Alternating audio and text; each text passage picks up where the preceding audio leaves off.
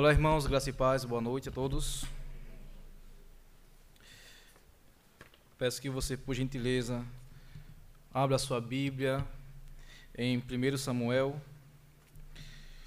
capítulo 4.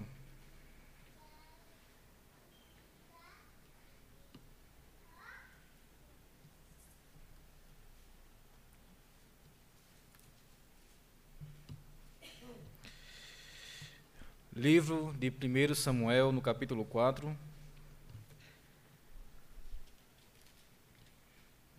Nós iremos ler todo o capítulo, então ele é um pouquinho extenso. Então já vou aqui adiantando para os irmãos. Assim diz a palavra do Senhor.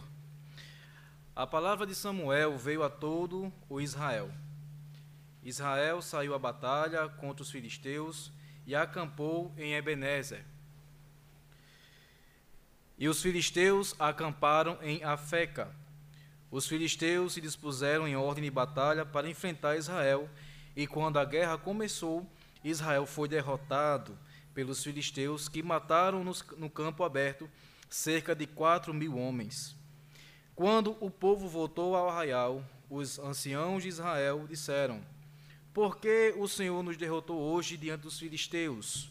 Vamos trazer de Siló a arca da aliança do Senhor, para que esteja no meio de nós e nos livre das mãos dos nossos inimigos. Então o povo mandou trazer de Siló a arca do Senhor dos exércitos, entronizado entre os querubins, e os dois filhos de Eli, Rofiniz e Finéia, estavam ali com a arca da aliança de Deus. Quando a arca da aliança do Senhor chegou a Arraial, os israelitas gritaram tão alto que o chão tremeu. Os filisteus ouviram a voz de júbilo e disseram: Que voz de grande júbilo é esta no arraial dos hebreus? Então souberam que a arca do Senhor havia chegado ao arraial. E os filisteus ficaram com medo e disseram: Os deuses vieram ao arraial. E diziam mais: Ai de nós, porque nunca antes aconteceu uma coisa dessas. Ai de nós, quem nos livrará das mãos desses deuses poderosos? São os deuses que atacaram os egípcios com todo tipo de pragas no deserto. Sejam fortes, filisteus, comportem-se como homens, para que não venham a ser escravos dos hebreus, como eles já foram escravos de vocês. Comportem-se como homens e lutem. Então os filisteus lutaram, e Israel foi derrotado, e cada um fugiu para a sua tenda. Foi uma grande derrota, pois todos foram, pois foram mortos de Israel 30 mil homens. A arca de Deus foi tomada, e os dois filhos de Eli, Rofiniz e Finéas, foram mortos. Então o homem de Benjamim, saído das fileiras, ocorreu, e no mesmo dia chegou a Siló. Ele havia rasgado as suas roupas e espalhado terra sobre a sua cabeça. Quando chegou, Eli estava sentado numa cadeira, perto da estrada, olhando como quem espera, porque o seu coração estava tremendo pela arca de Deus. Depois que o homem entrou na cidade e deu a notícia, toda a cidade começou a gritar. Eli ouviu os gritos e perguntou: Que alvoroço é esse? Então o homem correu e deu as notícias a Eli. Ora, Eli estava com 98 anos. Os seus olhos já não se moviam e ele não podia ver. O homem disse a Eli: Eu venho da frente da batalha eu fugi de lá hoje mesmo. Ele perguntou: O que aconteceu, meu filho? Então o mensageiro respondeu: Israel fugiu dos filisteus. Houve grande matança entre o povo.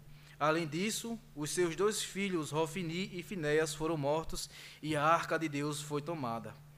Quando ele fez menção da arca de Deus, Eli caiu da cadeira para trás, junto ao portão da cidade, quebrou o pescoço e morreu.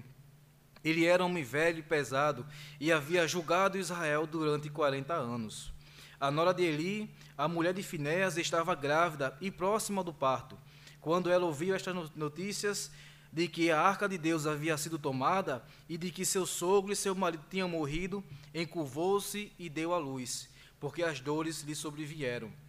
Quando ela estava morrendo, as mulheres que a ajudavam disseram: Não tema, pois porque você teve um filho. Ela, porém, não respondeu nem fez caso disso, mas deu ao menino o nome de Icabô, dizendo: Foi-se a glória de Israel. Ela disse isso porque a arca de Deus havia sido tomada por causa do seu sogro e de seu marido. E falou mais: Foi-se a glória de Israel, pois a arca de Deus foi tomada. Irmãos, vamos comigo em uma palavra de oração? Curve sua cabeça. Ó Senhor Deus, Pai amado, quero te louvar, ó Deus amado, pelos momentos que passamos, dos louvores que entoamos, da ceia, Pai, da tua mesa que nós relembramos o teu sacrifício em nosso lugar. Ó Pai bendito, venho rogar o teu Santo Espírito que venha falar conosco por meio da sua palavra, ó Pai. Ó Senhor Deus, aqui estão os corações carentes, necessitados de ouvir a tua voz, ó Pai. Não nos despeça, ó Deus, sem uma palavra tua. Por isso, Pai, eu te suplico, venha falar conosco. Que a tua palavra, Pai, venha gerar em nosso coração transformação para a tua honra e a tua glória. Em nome de Jesus, amém. Irmãos, uma das grandes dificuldades da igreja contemporânea é a aceitação do governo e do controle de Deus sobre todas as coisas, né? Nós falamos isso, inclusive, mais cedo na escola bíblica dominical. No pensamento atual, irmãos, é inconcebível a ideia de que Deus pode permitir que seu povo passe por apuros, que o seu povo seja perseguido, seja envergonhado e que seu povo sangre, que seu povo sofra. Irmãos, quero fazer aqui uma pergunta.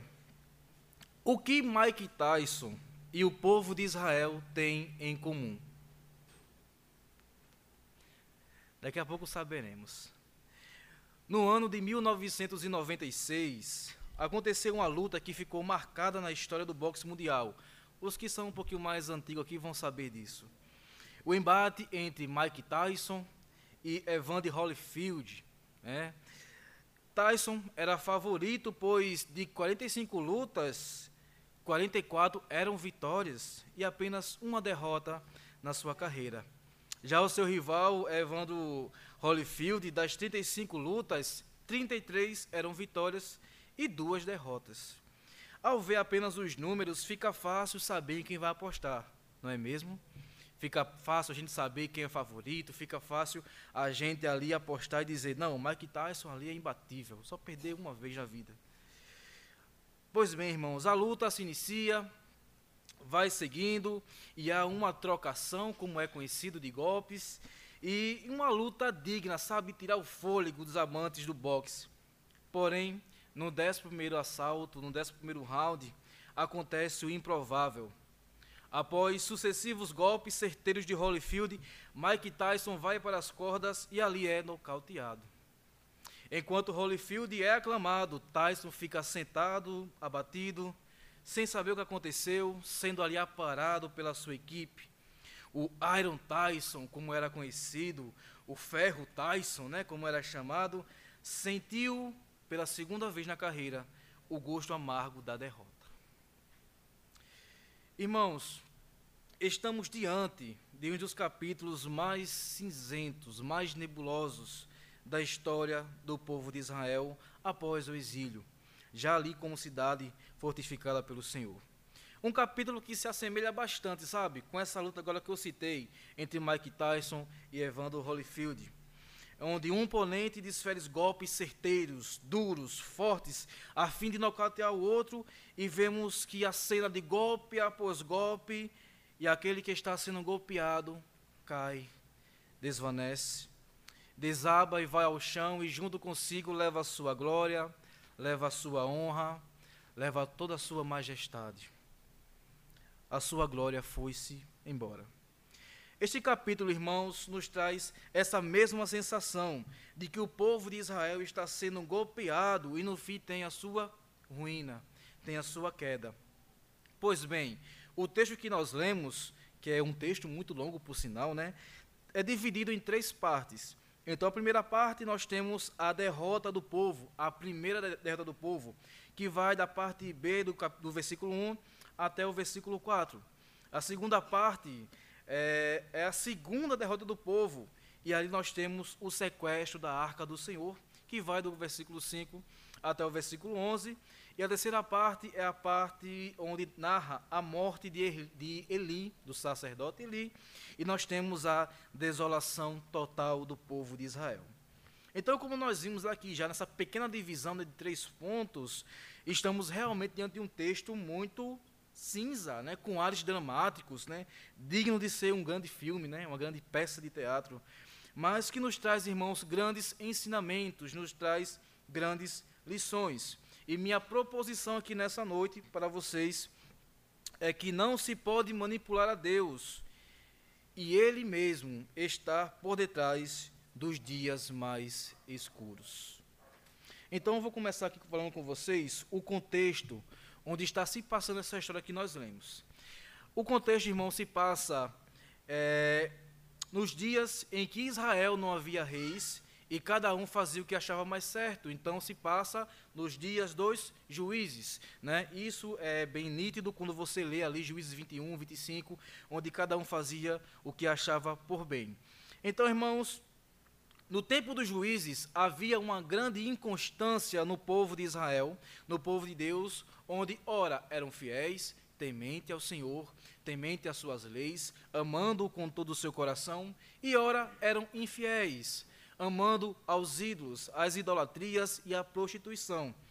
E o povo vivia nesse ritmo de infidelidade. Né? Se fosse hoje, seria conhecido como crente Raimundo, não é mesmo? Um pé na igreja e o outro no mundo, não é isso? Mas, pois bem, então cada um fazia o que bem entendia, o que bem achava por direito de fazer, sabe? Sentia ali no seu coração o que achava certo e ali fazia. Cada um ali achava que devia viver de acordo com seus próprios olhos, cada um vivia de acordo com seus próprios interesses.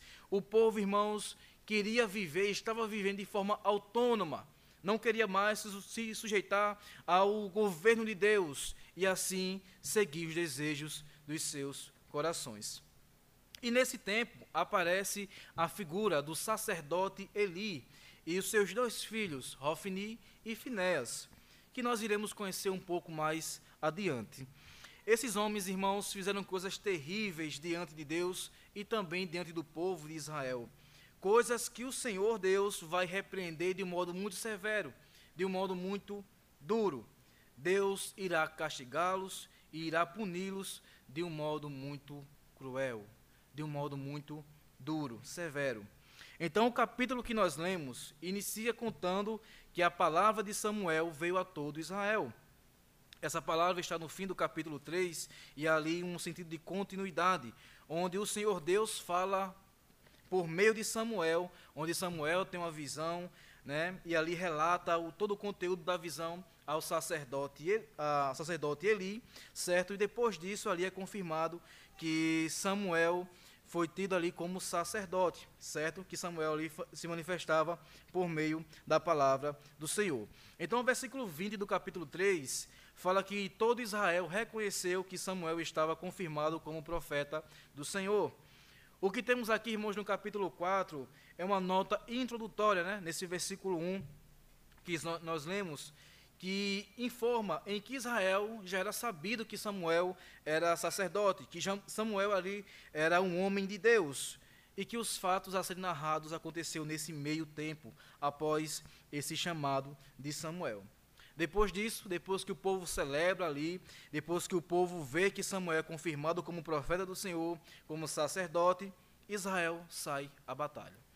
Israel vai contra-atacar, e aqui há uma divisão entre os estudiosos. Alguns dizem que Israel foi contra-atacar os ataques filisteus, outros falam que Israel atacou de um modo muito esporádico espontâneo. Não sabemos muito bem o que aconteceu aqui, mas sabemos que Israel foi ao ataque, Israel foi à guerra. Então, eles foram atacar os seus arquirrivais, os filisteus. Os filisteus, irmãos, era um espinho para Israel, era uma pedra no sapato de Israel. Isso porque Israel não o expulsou conforme o Senhor Deus ordenou. Então veja que quando nós também não cumprimos o mandato do Senhor, nós fazemos amizade com o pecado, esse pecado irá ser como espinho em nossas vidas. Então, povo de Israel não obedeceu à voz do Senhor, não seguiu ao mandato de Deus e assim insistiram e mandaram ter comunhão com o povo que já era conhecido como inimigo de Deus. Esses mesmos filisteus são que antes, né, cegaram Sansão, por exemplo. são os mesmos filisteus que anteriormente também subjugaram o povo de Israel, levando ali a escravidão né, do povo por alguns anos e escravidão severa. E também são os mesmos filisteus que um pouquinho mais à frente irá afrontar tanto Israel quanto Davi. Lembra daquele episódio de Davi e Golias? Certo? Então, os filisteus já são inimigos conhecidos, irmãos, do povo de Israel. Gordon Kidd, escrevendo sobre os filisteus e os seus relacionamentos com Israel, fala o seguinte: abre aspas. Seu expansionismo incansável, portanto, foi um desafio perene à integridade territorial e à soberania nacional do povo da aliança de Deus. Eles eram o açoite de Deus, levantado para castigar os apóstatas do povo do Senhor. Portanto, o relacionamento de Israel com os filisteus era um barômetro do seu relacionamento com Deus. Quando eram derrotados, viam a derrota como uma retirada do favor divino. Então, um exemplo, irmãos, desse desfavor divino que Israel reconhecia é nesse episódio que nós lemos, quando o povo de Israel sai para a batalha. Os filisteus acampam em Afeca e Israel acampa onde depois vai é, receber o nome de Ebenezer. E começa a batalha, e a batalha se inicia, vai tomando corpo, vai tomando gosto, e Israel sofre a primeira derrota. Israel é derrotado. Israel sofre uma dura perda. Quatro mil homens, quatro mil mortes. É muita gente. E foram aqueles que voltaram para casa fugido, né? O texto fala isso, que cada um voltou para a sua tenda. E em meio, irmãos, a esse ambiente de dor, de gostinho de derrota, sabe? O gosto amargo, surge o grande questionamento: por que o Senhor nos derrotou hoje diante dos filisteus? Mas como nós, como nós, o povo forte do Senhor, aquele povo que nunca perdeu uma batalha, o povo das conquistas, o povo que pisava o pé e os inimigos corriam, o povo da conquista, como nós perdemos essa batalha, como nós saímos derrotados. Os anciãos sabiam quem é essa derrota, sabia que esta dura perda não vinha de outro lugar a não ser do Senhor. Os anciãos tinham em mente que o que acabara de acontecer, a sua dura derrota, vinha das mãos do próprio Deus. Eles reconheceram que o que estava acontecendo, o que tinha acabado de acontecer, era o açoite de Deus. Irmãos, se pararmos para analisar o histórico militar de Israel, iremos ver que o Senhor Deus deu ao povo de Israel grandes vitórias, não é mesmo? Muitas e muitas batalhas, muitos embates foram a favor de Israel. E isso tudo porque era o Senhor que ia à frente de Israel e concedia todas essas vitórias. Porém, quando nós vemos algumas perdas, vemos o povo perdendo, que é o que está acontecendo aqui no texto, sabemos que é o próprio Deus que está derrotando o seu próprio povo. Usando uma linguagem bem bíblica, é o Senhor Deus entregando o seu povo nas mãos dos seus inimigos. Isso serve, irmãos, para nós como uma lição. Muitas das vezes nós queremos atribuir nossos fracassos, nossas dores, nossas perdas aos nossos inimigos, ou então ao nosso inimigo, né, a saber, o diabo, mas nunca ao nosso Deus.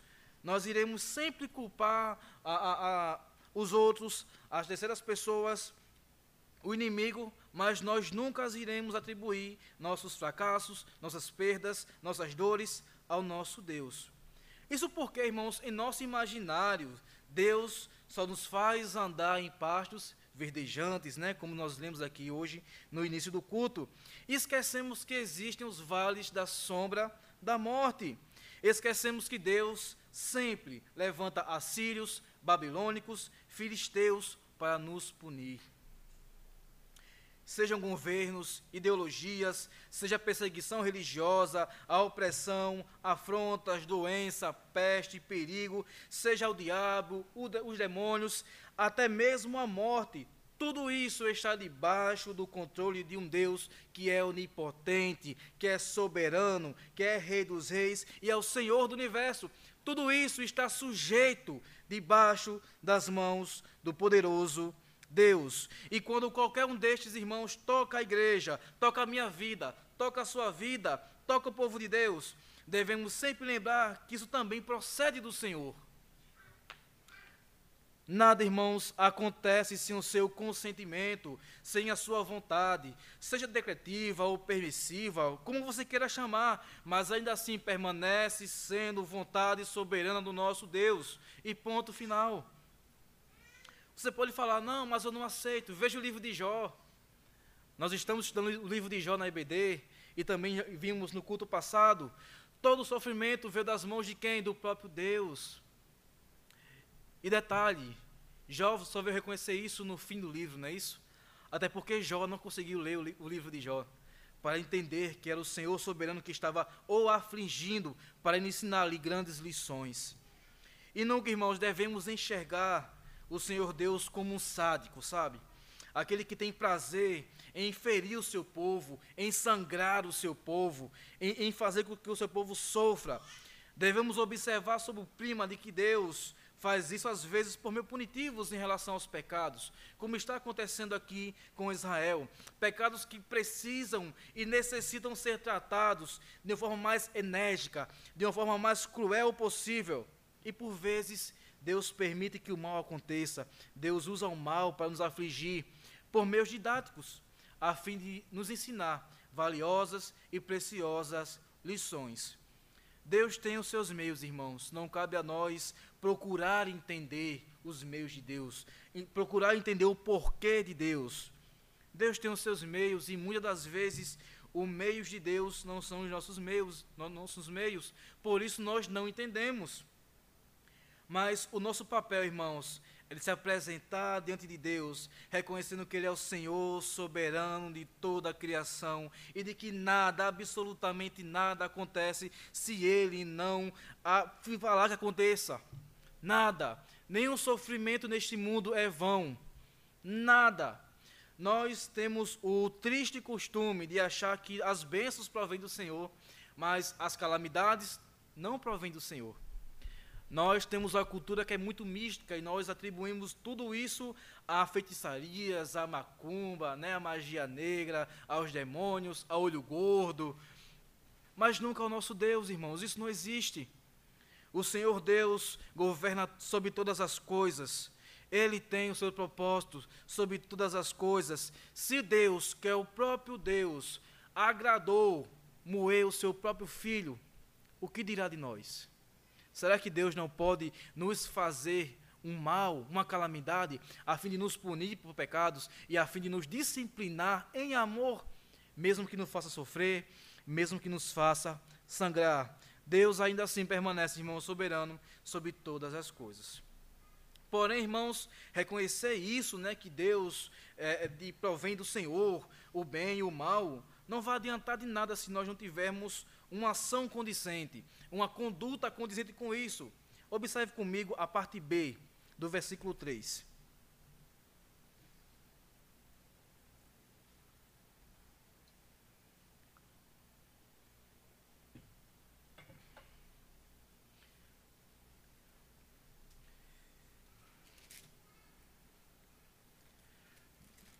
Eu vou ler tudo, na verdade. Quando o povo voltou a Arraial, os anciãos de Israel disseram: Por que o Senhor Deus nos derrotou hoje diante dos filisteus? Vamos trazer de Siló a arca da aliança do Senhor, para que esteja no meio de nós e nos livre das mãos de nossos inimigos. Então o povo mandou trazer a arca de Siló. A arca do Senhor dos exércitos, entronizada entre os querubins, e os dois filhos de Eli, Rofiniz e Finéas, estavam ali com a arca da aliança do Senhor. O povo, irmãos, percebe que este mal, que este açoite estava vindo do Senhor, mas ao invés de, de examinar a si mesmo, como vai dizer Paulo, de procurar em si mesmo o mal que havia cometido diante de Deus, procurar os seus pecados, procurar ver o que estava faltando, procurar o quê? A arca. Eles fizeram confissão de pecados? Não. Reconheceram que estavam errados, que estavam em falta com o Senhor Deus? Não. Está faltando o quê? A arca. Sim mesmo a arca, aquele nosso amuleto sagrado. Nós perdemos porque a arca não estava conosco. A arca não estava em nosso meio. Os anciãos, irmãos, estavam certos em presumir que o Senhor é responsável por sua derrota. mas estavam pensados, errados em pensar que um desfile ou até mesmo a presença da arca da aliança compensaria sua negligência e os seus pecados diante de Deus. Como se diz hoje, os anciãos, anciãos achavam que Deus iria passar pano para o seu pecado. Não iria levar conta, iria relevar, iria passar a mão na sua cabeça e daria a vitória ao povo de Israel. Mas o que era essa arca? A arca da aliança, irmãos, era uma espécie de um baú feito de madeira, revestido em ouro, e guardava ali a lei do Senhor, os dez mandamentos. A arca da aliança era o símbolo máximo da presença de Deus. Por isso a arca deveria ser de modo inacessível. Ela ficava ali no canto mais reservado, dentro do tabernáculo e depois no templo, né, no santo dos santos. Por isso, irmãos, a arca tinha a figura de querubins, indicando que não se deve se apresentar diante de Deus de qualquer modo, deveria se apresentar diante de Deus com sangue por causa do nosso pecado. Sangue era derramado entre os querubins e a fumaça subia e Deus falava com o seu povo por meio do sumo sacerdote. Então, se você quiser saber como é que era a arca mais em detalhes, veja em Êxodo capítulo 25, versículo de 10 a 22, com mais calma em casa. Então, essa era a arca do Senhor. E não é tão difícil, irmãos, entender porque a arca, né, tinha ali esse símbolo importante para os anciãos, porque os anciãos mandam logo buscar a arca, ao invés de procurar esses seus pecados. Porque há algumas passagens em que a arca ela parece roubar a cena, em que a arca ali ela parece ser um pouco decisiva, sabe, para o povo de Deus em suas batalhas. Então, por exemplo, vá comigo para o livro de Números, no capítulo 10.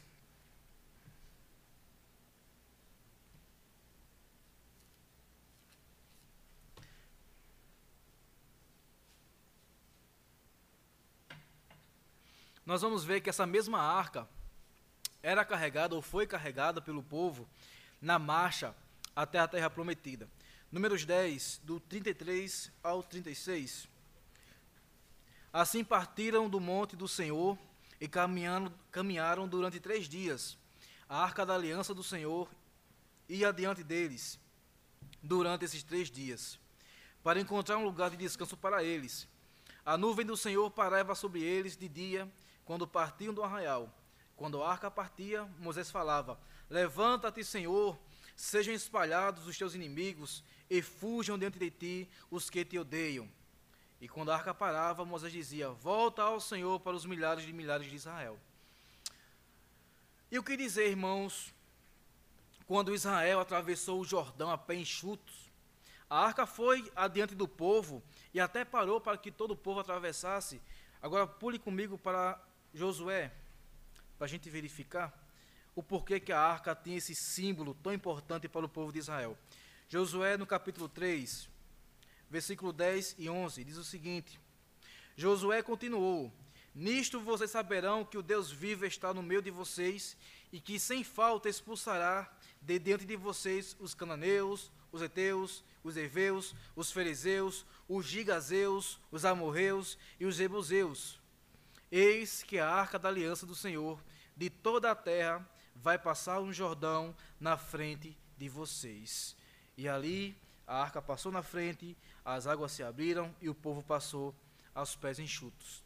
E a última prova é que nós vamos ver sobre aquela grande vitória sobre a fortificada Jericó, no capítulo 6, ainda de Josué,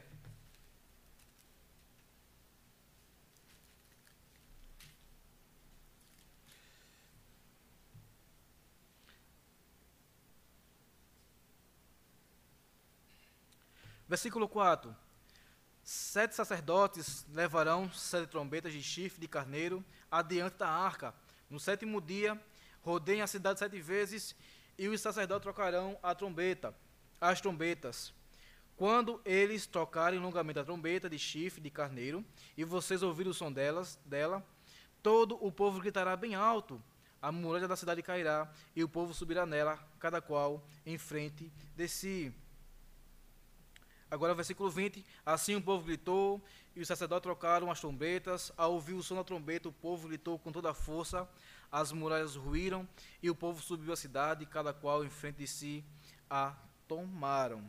Então, irmãos, ao ler esses três versículos que nós olhamos, seria muito fácil crer que a arca trazia-se consigo é, um poder militar milagroso e não o próprio Deus.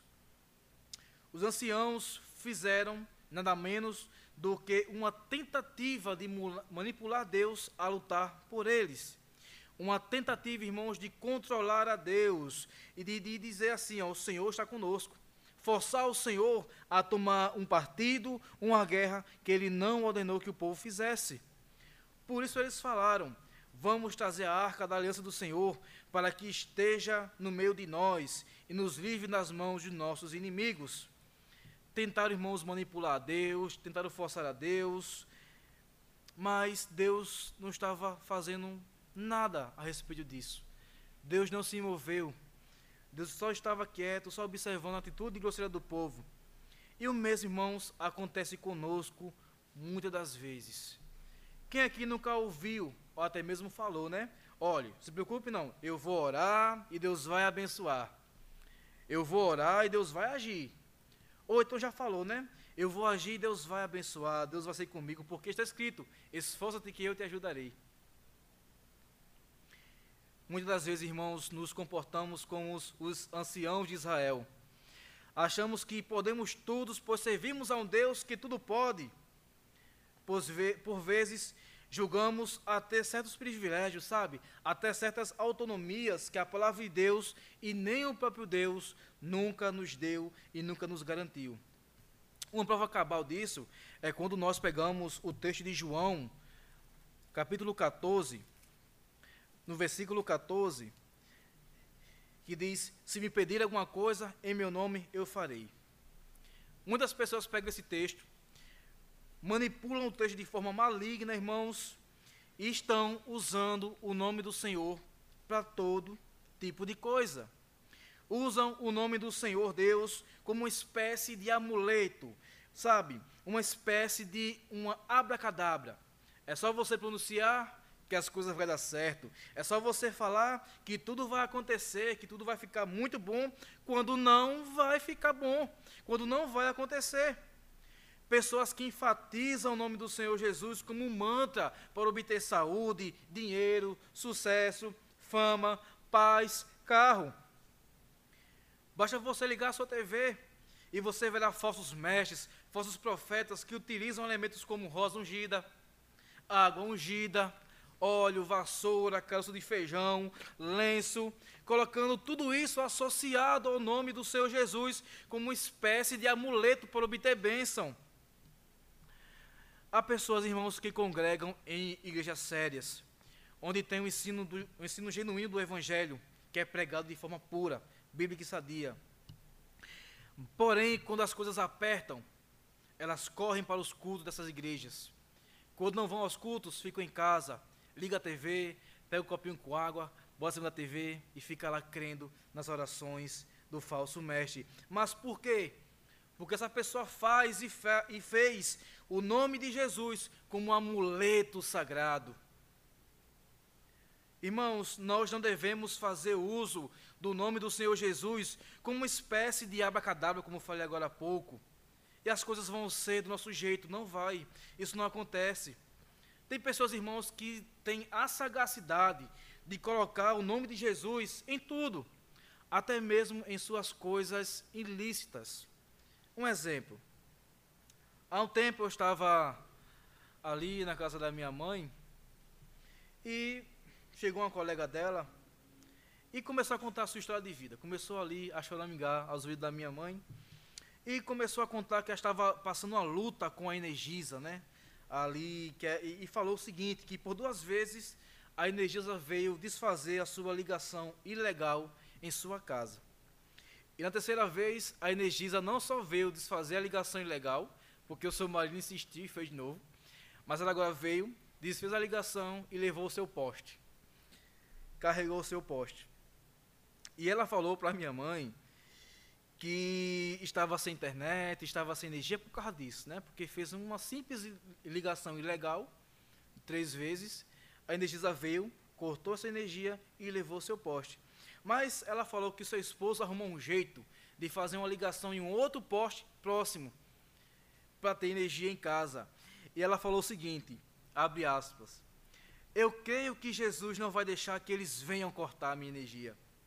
Deus sabe que a gente precisa, e em nome de Jesus, eles não vão aparecer mais. Seria muito engraçado se não fosse triste, irmãos. Vejam, irmãos, como estão usando o nome do Senhor Jesus de forma errânea, estão banalizando o nome do Senhor. O Senhor Jesus Cristo não é complacente com o pecado, nunca foi e nunca será. Seria o mesmo que um traficante, toda vez que vender suas drogas, orar né, e pedir para que Jesus abençoe. É muito, muita loucura nesse mundo que a gente vê. Mas aí, irmãos, examine o seu coração e veja se você assim já falou alguma vez no seu coração as seguintes palavras: Eu vou orar e em nome de Jesus vai dar certo. Eu vou orar e eu vou fazer tal coisa que em nome de Jesus já deu tudo certo. Em nome de Jesus as coisas vão acontecer. Em nome de Jesus você vai ser curado. Eu creio. Irmãos, será que se você também não está praticando a teologia do abracadabra? Será que você não está praticando ali a teologia da varinha mágica? Que é só você ler um salmo, pronunciar o nome de Jesus, que as coisas vão acontecer? Será, irmãos? Há pessoas que saem por esse mundo derramando azeite em tudo que compram, pessoas que fazem unção em casa, saem colocando azeite na parede, em carros, em comércio, até mesmo em pessoas, acreditando que o azeite vai proteger, que vai curar, que vai livrar do mal, quando não vai. Isso é misticismo. Irmãos, isso é tolice. Isso é coisa de pagão, de que não conhece o Deus e nem as Escrituras. Há um tempo desse passou um padre na TV com uma réplica também da Arca da Aliança. Ali estava levantando fundos para a sua paróquia e no seu programa ele falou o seguinte: que aqueles que cooperarem, dando ali uma oferta, ajudando ali a custear a obra, a obra da paróquia, ele iria colocar o nome da pessoa dentro da arca e Deus iria abençoar ela seria abençoada. Pergunta, irmãos, será mesmo que Deus vai abençoar essas pessoas? Que garantia que a pessoa tem que vai ser abençoada porque está com o nome dentro da arca? Pergunta mais ainda, será que mesmo que Deus, o Senhor Deus, que cria as coisas com o poder da sua palavra, vai se deixar ser manipulado por pessoas tolas, pessoas que não temem ao Senhor, só porque falou ali a palavra, o nome de Jesus e está tudo certo? Será mesmo que Deus vai deixar ser manipulado nessa forma? Será que Deus vai baixar esse nível? De se tornar um refém de um ser humano pecador, caído, imoral? Deus não é um mero objeto, irmãos, para que nós possamos manipular. Deus não está sujeito às nossas vontades. Você pode orar a sua vida inteira, você pode clamar, pode fazer jejum, você pode fazer campanha de oração, você pode fazer o que você quiser, mas se Deus não quiser abençoar, Ele não abençoa, Ele não cura, Ele não salva, porque Deus não está sujeito a você, nem a seus querer, nem a seus gostos. Deus é o Deus soberano, Criador dos céus e da terra, e Ele não pode e não é e não se deixa ser manipulado. Jamais, de modo algum, Deus será manipulado por gosto humano. Nada que você fizer, irmãos, pode mudar as mãos de Deus, pode mudar a sua vontade. Jonas tentou fazer isso. Jonas tentou manipular Deus, fugindo da presença do Senhor. O que aconteceu com Jonas? Foi para Nínive querendo ele ou não. Pediu para morrer, Deus não o matou. Por quê? Porque Deus não está sujeito a caprichos humanos. Deus é soberano e nós somos apenas criaturas. Há doentes, irmãos, que só buscam a Deus porque Ele tem o poder de curar. Há empresários que só buscam a Deus porque Ele tem poder de manter o seu negócio bom, sempre fluindo, e também livrar de ladrões e perdas. Há desempregados irmãos que só buscam a Deus quando as portas se fecham, porque sabe que Deus tem o poder de abrir portas de oportunidades. Há inúmeras pessoas das mais variadas religiões que só buscam a Deus pelo que Ele pode oferecer. Essas pessoas, irmãos, não estão interessadas em algum compromisso verdadeiro com o Senhor, estão apenas buscando o que Ele pode dar. E eu pergunto: será que você nessa noite não está na mesma condição, vindo buscar o Senhor por aquilo que Ele pode lhe dar? um casamento sadio, uma saúde perfeita, um carro do ano, aquela, aquela melhor salário, aquele melhor emprego? Será que o seu coração nessa noite não vê movido a, a tentar manipular a Deus, a fazer os seus gostos, a fazer o seu querer? São mendigos, irmãos, que estão atrás de satisfazer as suas necessidades temporais e se esquecem que a sua maior necessidade está sendo negligenciada, levando sim para a condenação.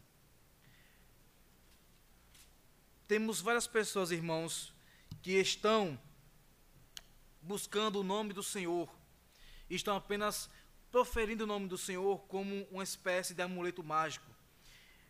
Por favor, abra comigo em Atos dos Apóstolos, capítulo 19, para nós vermos apenas um exemplo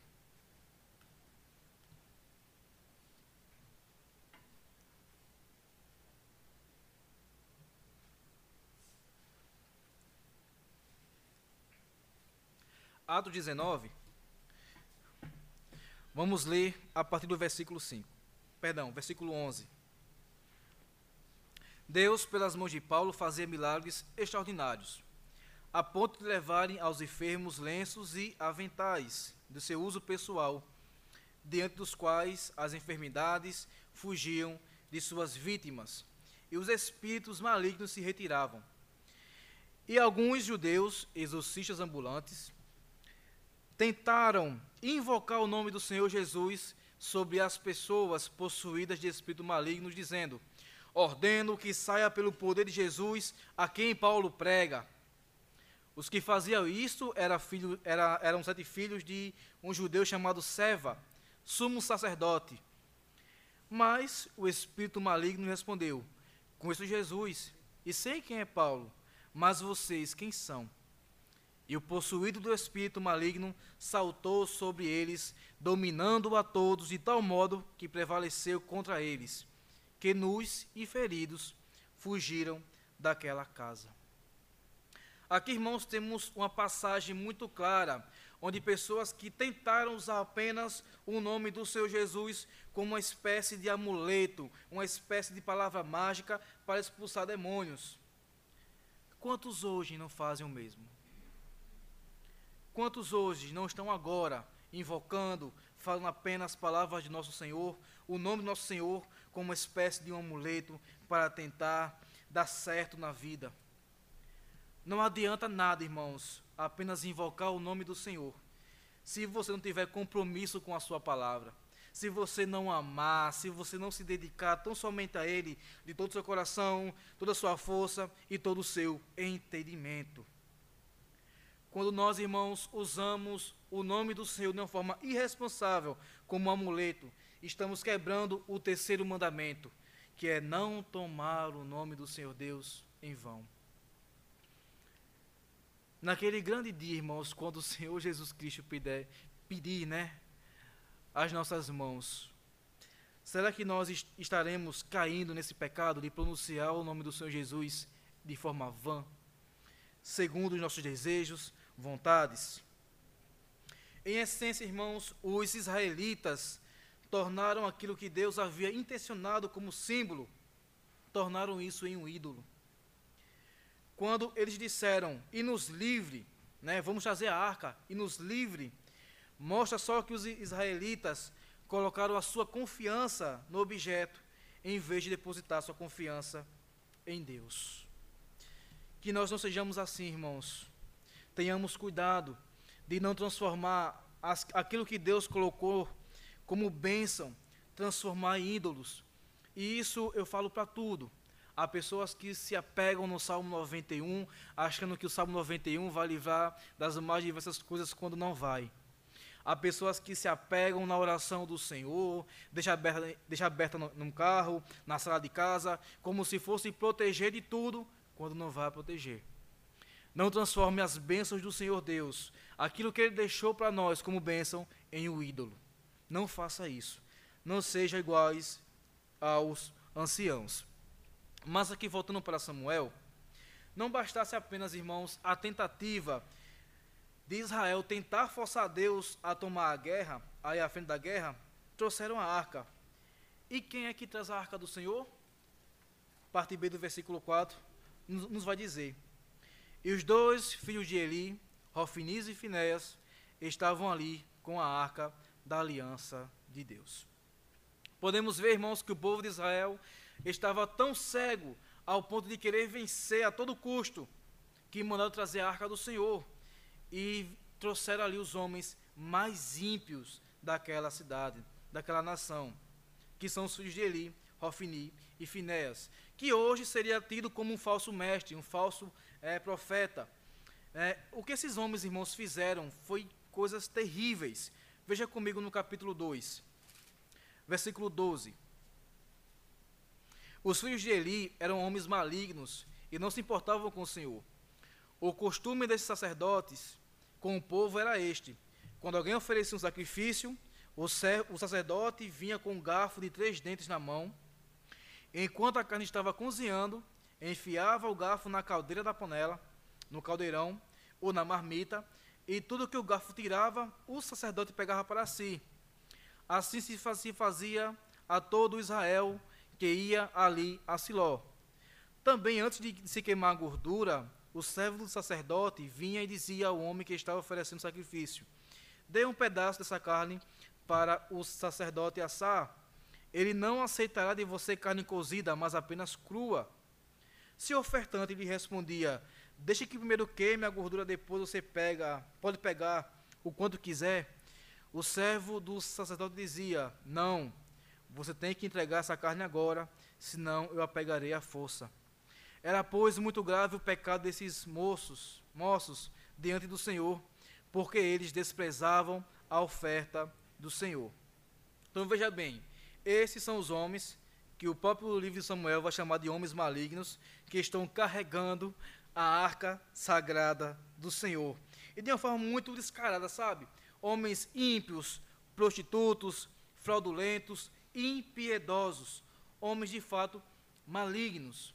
Isso aqui, irmão, só vale para ressaltar que a, a, a, teologia né, da varinha mágica, a teologia do abracadabra, qualquer um serve, desde que, desde que fale o nome de Deus, desde que sirva ali para lhe dar aquilo que você quer. Irmãos, isso aqui vale para nós um grande alerta de que nós não devemos dar ouvido a qualquer tipo de pessoas, a qualquer tipo de homem. O povo já, já havia perdido a reverência a Deus há tempos. O fato de Rofiniz e Finéas estarem carregando a arca do Senhor só reflete que eles estavam mais preocupados em obter vitória do que obedecer ao Senhor Deus. Mas iremos seguir. Versículos 5 a 6 diz o seguinte: quando a arca da aliança do Senhor chegou ao arraial, os israelitas gritaram tão alto que o chão tremeu. Os filisteus ouviram a voz de júbilo e disseram: Que voz grande de júbilo é esta no arraial dos hebreus? Então souberam que a arca do Senhor havia chegado ao arraial.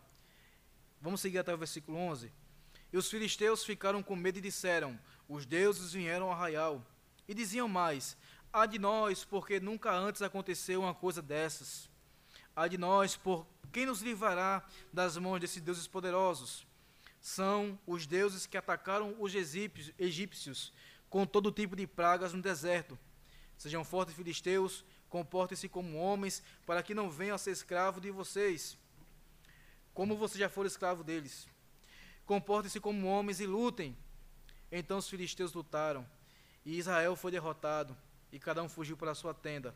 Foi uma grande derrota, pois foram mortos de Israel 30 mil homens. A arca de Deus foi tomada e os dois filhos de Eli, Rofiniz e Finés, foram mortos. O sentimento, irmãos, que os anciãos tinham, que Israel tinha, é de que a arca havia chegado e com ela havia chegado também o favor divino. Chegou ali, ó, o nosso amuleto e também chegou ali os dois sacerdotes. Ninguém vai nos parar agora somos imbatíveis. Temos aqui agora o pacote da vitória. Temos a arca e também temos os sacerdotes. Oxe, vai ser uma nova Jericó.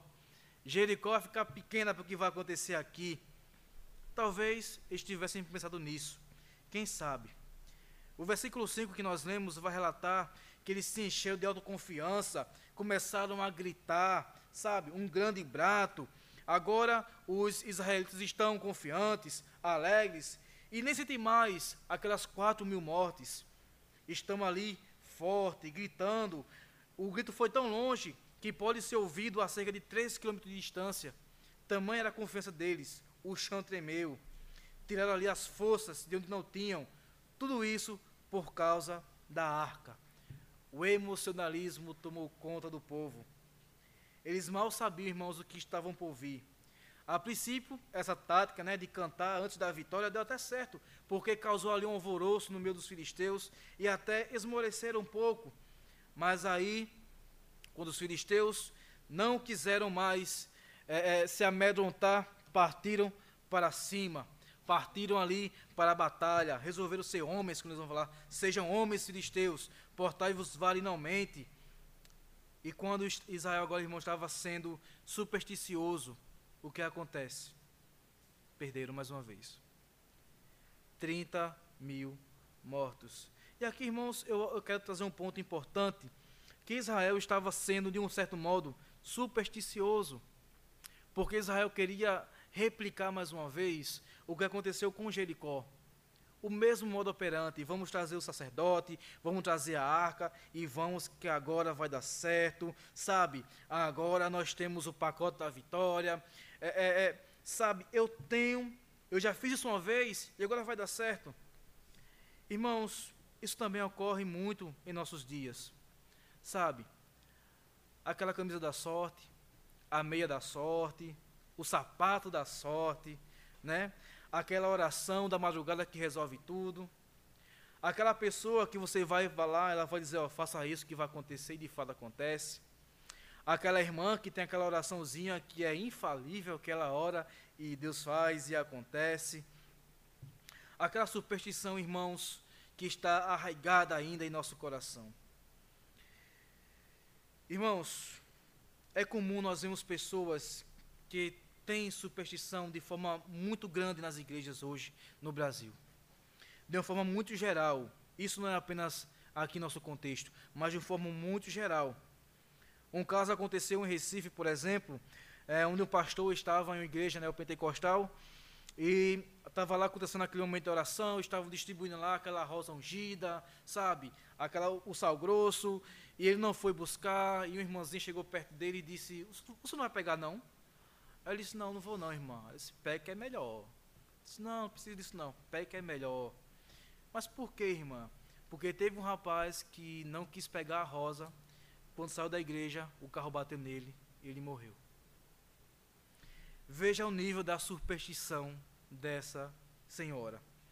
Irmãos, são pessoas que estão sendo manipuladas por falsos mestres, por falsos profetas, que fazem com que acreditam em tudo e que se diz. Pergunta, irmãos, se isso não acontece também conosco, sabe? Há crentes que têm pavor da morte. Se você falar em morte, já manda logo, está arrependido, está queimado, bate na madeira. Há pessoas, irmãos, que têm medo de coruja, né? Que passa, rasga mortalha, tem medo, sabe, de passar encruzilhadas. Há cristãos que são piores que os romanistas em relação à superstição. Irmãos, isso são coisas que não convêm ao cristão. O cristão não pode ter superstição, porque se o cristão acredita que tudo acontece porque Deus decretou, Deus determinou, e tudo provém da mão de Deus, não tem para que perder medo, ter medo, perder tempo com superstição. Quando o cristão, irmãos, ele enxerga né, a figura do diabo em tudo, vive repreendendo tudo, ele não vive em paz, porque não tem descanso não tem descanso, irmãos. Estão iguais aos israelitas. Israel estava animado, Israel estava contente, estava alegre, porque tinha colocado a sua confiança na arca do Senhor, em objeto, feito ali um amuleto, e agora estava ali supersticiosos, achando que tudo iria acontecer Mas o que acontece? Versículo 10. Então os filisteus lutaram, Israel foi derrotado e cada um fugiu para a sua tenda. Foi uma grande derrota, pois foram mortos de Israel 30 mil homens. Irmãos, não são mais quatro, agora são 30 mil homens que foram mortos nessa batalha, incluído quem? Os filhos de Eli, Ofni e Finéas. Mas não para por aí, a arca do Senhor foi levada também pelo inimigo. E aqui foi cumprido, irmãos, o que Deus falou por meio de um profeta, que está lá no capítulo 2, versículo 34, e também falou por meio de Samuel, que Deus traria juízo na casa de Eli. E aqui nós também temos uma lição, irmãos, com a morte desses dois homens. É que Deus irá retribuir aquele que perverte a sua casa. A morte, irmãos, dos filhos de Eli é um claro sinal de que Deus retribui com a sua justiça punitiva. Não se engane, irmãos, esses homens que estão por aí pervertendo o evangelho, levando muitos à perdição, guiando tolos, bodes, pervertendo a igreja de Cristo, transformando a bênção da palavra do Senhor em algo lucrativo, eles também terão seu dia. Também terá o seu dia do juízo. Quando menos esperarem, Deus aplicará o seu juízo sobre eles. Irmãos, não há como escapar das mãos de Deus vivo. O Deus vivo, ele é zeloso pelo seu povo. Mexeu com a igreja de Cristo, perverteu a igreja de Cristo, também está pervertendo o próprio Deus. E Deus há de tomar as contas. Deus há de tomar o juízo e aplicar na vida desses homens. Já estou encerrando, irmãos. Agora peço que você imagine a cena, por, por favor. 30 mil mortos. Agora 34 mil mortos, né, no balanço geral. Os dois, os dois sacerdotes, aqueles homens né, que deviam ser homens de Deus, também estão mortos. E a arca do Senhor, a preciosa arca do Senhor, foi levada. O cenário de, de devastação toma conta, e não para por aqui. Se nós formos lermos o resto do capítulo, nós vamos ver que a, a catástrofe ela é avassaladora. Isso porque um dos homens que estavam ali na frente da batalha, né, correu cerca de 35 quilômetros para até Siló. Chegou lá com as roupas rasgadas, com terra sobre a sua cabeça. E o texto diz, irmãos, que Eli está no portão, esperando alguma notícia, ansioso, aflito pelo que estava acontecendo ali com a situação dos seus filhos e também com a arca do Senhor. Eli já é cego, já não, já não vê mais nada e se esforça para entender o que está acontecendo, o burburinho, o alvoroço do povo na cidade. A situação é de caos, desespero. E Eli pergunta: Que alvoroço é esse? E o homem lhe conta tudo. E uma coisa, irmãos, que é interessante, que o texto vai dizer que o coração dele treme, mas não por causa dos seus filhos, não por sua família, mas por causa da arca do Senhor. Isso porque ele já sabia que o Senhor Deus iria trazer juízo sobre os seus filhos. João Calvino, irmãos, comentando esse texto, ele fala o seguinte, abre aspas, aquele que é mais ousado, despesador de Deus, é de todos os homens, o que fica mais amedrontado com o ruído de uma folha que cai. Isso explica muito bem a preocupação de Eli. Eli agora pergunta ao, ao rapaz: O que aconteceu, meu filho? E o mensageiro lhe dá ali a notícia de forma bem direta. Eli, Israel fugiu da guerra, foram 30 mil mortos, os filisteus matou muita gente, os seus dois filhos morreram, Ofni e Finéas, e não para por aí, Eli. A arca foi tomada. Eu acho que essa não foi uma notícia muito boa para se dar assim, de uma forma uma atrás da outra.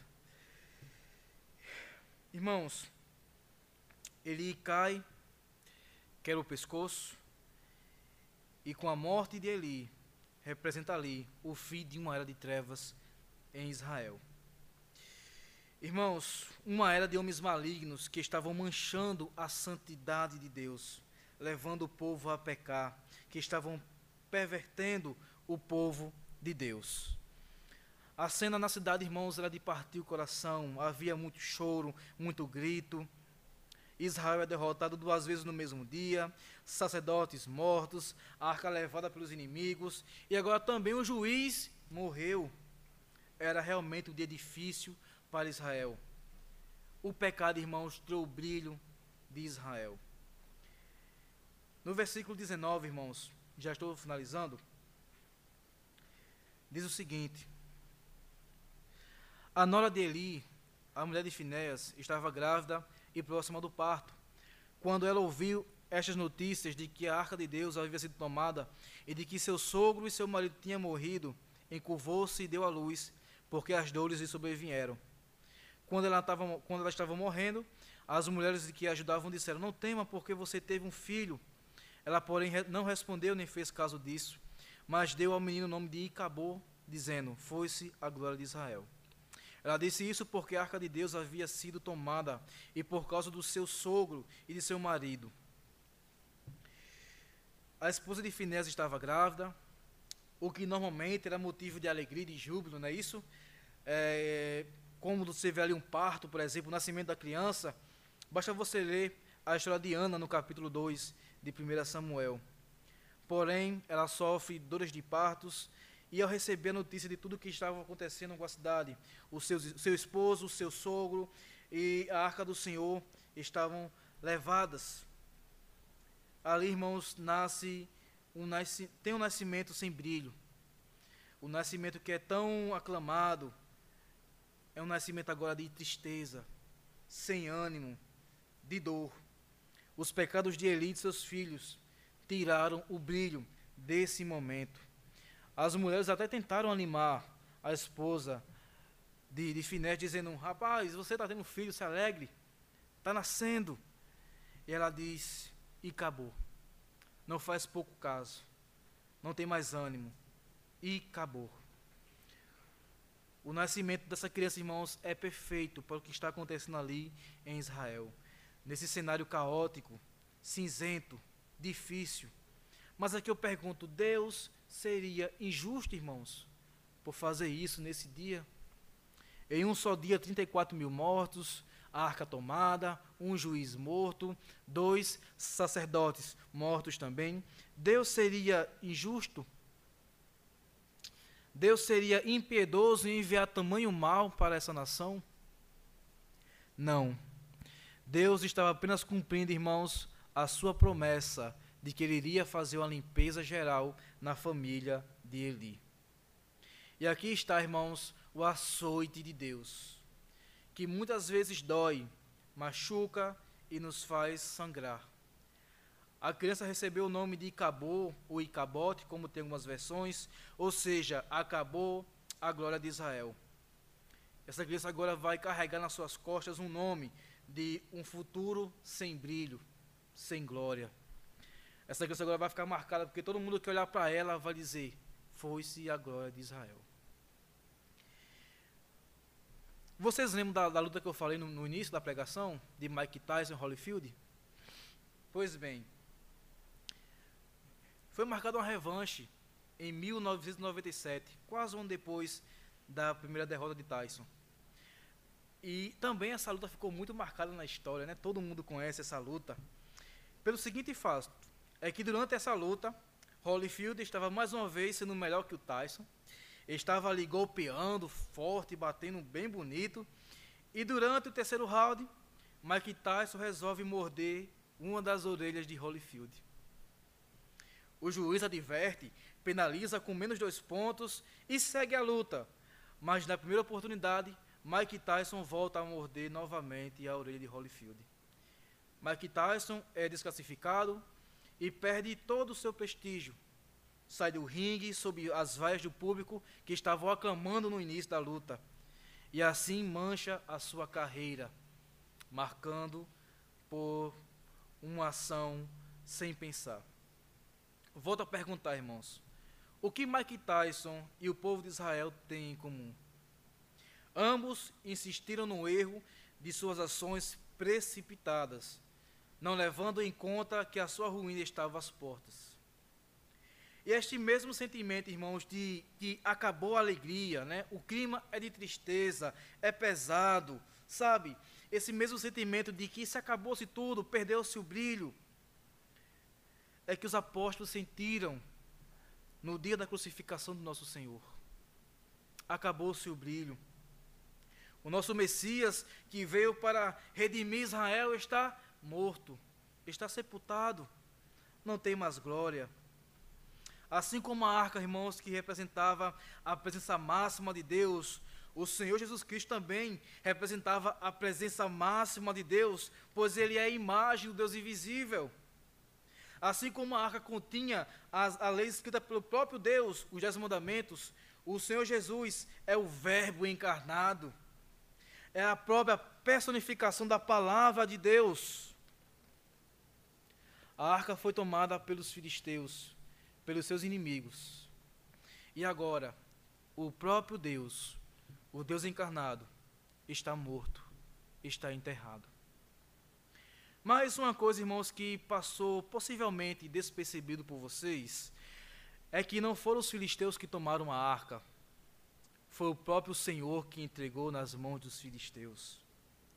A arca no território inimigo causou alguns problemas por sete meses, né, causou ali muitas dores de cabeça aos filisteus, derrubou os deuses dos filisteus, e o povo não pôde ficar com a arca, os filisteus não pôde conter a arca. Tiveram que devolver a, ao povo a quem pertencia. Da mesma forma, irmãos, não foi Roma quem matou nosso Senhor. Não foram os fariseus, os escribas, não foi Judas que matou nosso Senhor. Deus que entregou seus, o seu filho nas mãos dos seus inimigos. Os fariseus, os judeus, os romanos, a morte, o sepulcro, o diabo e seus anjos não puderam matar o nosso Senhor, não puderam conter o nosso Senhor. Sabe por quê? Porque ao terceiro dia o sol da justiça brilhou outra vez, o nosso Senhor ressuscitou e com ele agora está a esperança da nossa salvação não em amuletos, não em superstição, não em relíquias, não em obras, não em ofertas, não em santos, não em objetos, não em padres e nem em pastores, mas em Cristo Jesus, o nosso Senhor. Nossa esperança descansa nele. Ele que se fez maldito, se fez pecado, provou a ira de Deus, satisfez por completo a justiça divina. Ele é quem pode devolver o brilho do que o pecado roubou de nós lá no Éden. Ele é quem pode restaurar a minha e a sua vida por completo. Nele temos paz com Deus. Olha que Deus nos castigue, nos açoite. Seremos, serão açoites de amor para a nossa edificação e para a nossa santificação. Oh, meu amigo, se entregue a essa esperança, lance fora aquilo que não serve para nada, os vícios, os ídolos do coração, os seus pecados, confesse seus pecados e came por ele, invoque o nome dele. Assim, ele pode transformar o seu coração, pode transformar o seu choro em riso, pode transformar, tirar o pesado fardo do pecado e te dar uma coroa de glória.